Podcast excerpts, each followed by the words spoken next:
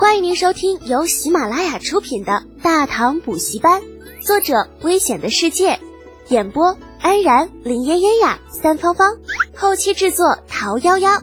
感谢订阅。第九十七集，老成献宝。次日，休沐结束的第一个早朝，东宫明德门外，文武百官或是骑马，或是坐轿，乌泱泱来了一大群。等待上朝的过程中，远远的就看着一黑点儿，携风雷之势滚滚而来。只见那人面如锅底，抱头虬髯，身着一身紫色官服，哇呀呀乱叫着啊！时不时双脚在地上猛地一蹬，人便窜出七八丈。众官员是面面相觑，啊，彼此之间已经熟的不能再熟了。远远的已经认出来人，程咬金啊，这货又要闹哪样呢？这货平时不是骑马的吗？今天，今天这是骑了个什么玩意儿啊？正想着，这程咬金已经来到了众人的面前，在众人惊愕的目光中，骑在自行车上哈哈大笑：“呃，怎么样啊？”注意看俺老程这个新坐骑如何呀？这大老程身高七尺有余，那体重不下两百斤，骑在李浩送给他闺女的自行车上，那就跟姚明骑了个二哈差不多。这大长腿耷拉到地上，老长一大截儿。不过如此一来，倒也是歪打正着，成全了不会骑车的程妖精。那只要他两条大长腿用力往地上一蹬，这车子立刻就能窜出七八丈。虽然说这模样跟个蛤蟆似的，有些不假，但速度却着实不慢。另外不得不说的是，那由于昨天衣襟绞入车轮的原因，让老程深深的汲取教训，这身上的官服下摆，不管前后，此时全都被掖进了裤腰带里边。啊，配上他跨坐在自行车上的模样，嗯，应该怎么说呢？这反正是要多诡异有多诡异。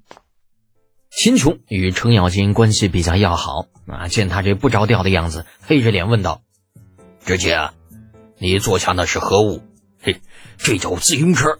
哎呀，这是俺老程新得的宝贝。”老程说着，那偏腿从车上下来，单手轻轻一提，直接把那车子拎了起来，看样子大有带着这东西进宫上朝的意思。那杜如晦盯着程咬金看了好一会儿。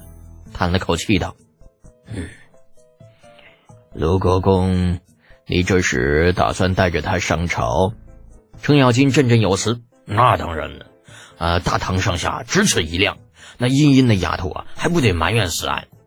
众朝臣满头黑线，秦琼试着问道：“此物是茵茵那孩子的？”哦，啊，程咬金昂着头，毫无羞愧之色。俺这个当太子侍读的女婿送给茵茵的生日礼物，啊，这个无耻老货竟然连闺女的生日礼物都抢，这怪不得那什么那那个什么自自行车啊，颜色如此的粉嫩，原来是给女娃娃用的。李道宗原本是不打算搭理这个老程的，但是听了老程的话之后，却是大步流星的走了出来。程老匹夫啊，你休要胡言乱语。李德俭那小子明明就是我河间王府的女婿，何时成了你程家之人了？哎呀，俩老汉争婿，那这个热闹可有得看了。一群无良老头瞬间就散开了一圈，谁也不说话，全都八卦的竖起了耳朵。这程咬金的性格自然不会管什么场合、什么地点，当即把那牛眼一瞪：“什么你河间王府的女婿？那明明是俺老程的女婿！不信你问问李靖。”声落，与李道宗同时把目光投向了站在人群后面、一脸懵逼的李靖。我在哪儿？我是谁？发生了什么？灵魂三问之后，李靖终于回过神来，无奈道：“哎呀，程知姐，那日老夫明明是说一切只看德简那孩子自己如何选择，这何时答应过让他做你程家的女婿了？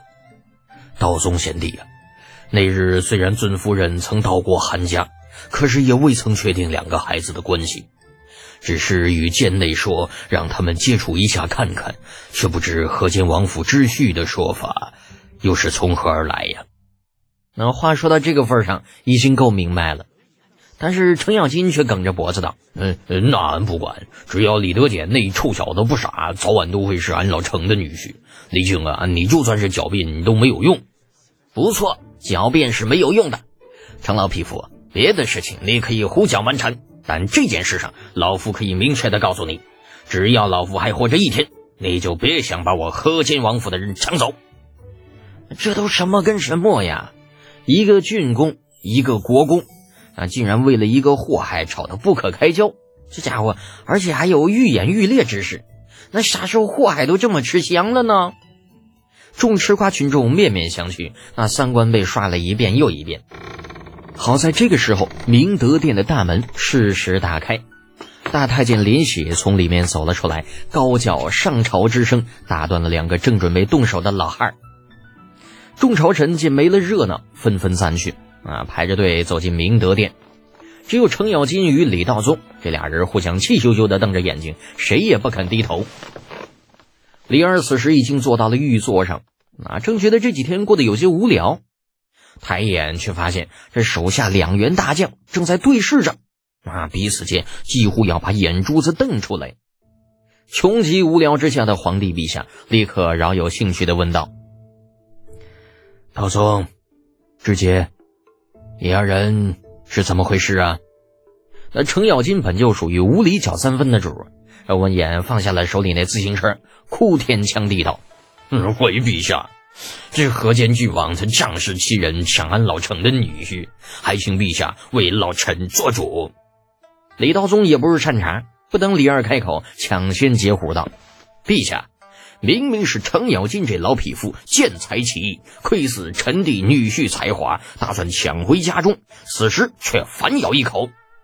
嘿，这什么情况啊？李二眼珠子一转，隐隐觉得这事儿啊有蹊跷。见过两家争一女人的，却没有见过两家同时争一男人的，这事儿怕是不好掺和。那精明过人的李二当下决定两不相帮啊，换句话就是看热闹。此事李二人各执一词，朕一时也无法决断。待过段时间，朕了解一下情况再说吧。诺。程咬金与李道宗互相瞪了一眼，纷纷点头。就在这个时候啊，李二看到了程咬金身边的自行车，眉头皱了皱，又问道。程知节，你身侧那是何物啊？何物？那程咬金先是一阵迷茫，接着便想起今日上朝的目的，把那自行车一拎：“陛下，老臣是来向陛下献宝的。”献宝？可是此物？李二再次看了那自行车一眼，很是不解。程咬金洋洋得意道：“正是，此物名唤自行车。”可以日行四五百里，若是将此物配置全军，足以将十六卫的每日行军路程提高一倍有余。四五百里日行，你这吹牛的吧？还配置全军？老子们又不是没见过你程老匹夫是如何催动这自行车的。难道你这个老货是打算让十六位全部都变成蛤蟆吗？那想到大军开拔，大几十万人，每人一辆自行车，全都跟蛤蟆似的蹬着走。让众朝臣集体陷入了懵逼当中。听众朋友，本集已播讲完毕，请订阅专辑，下集精彩继续哦。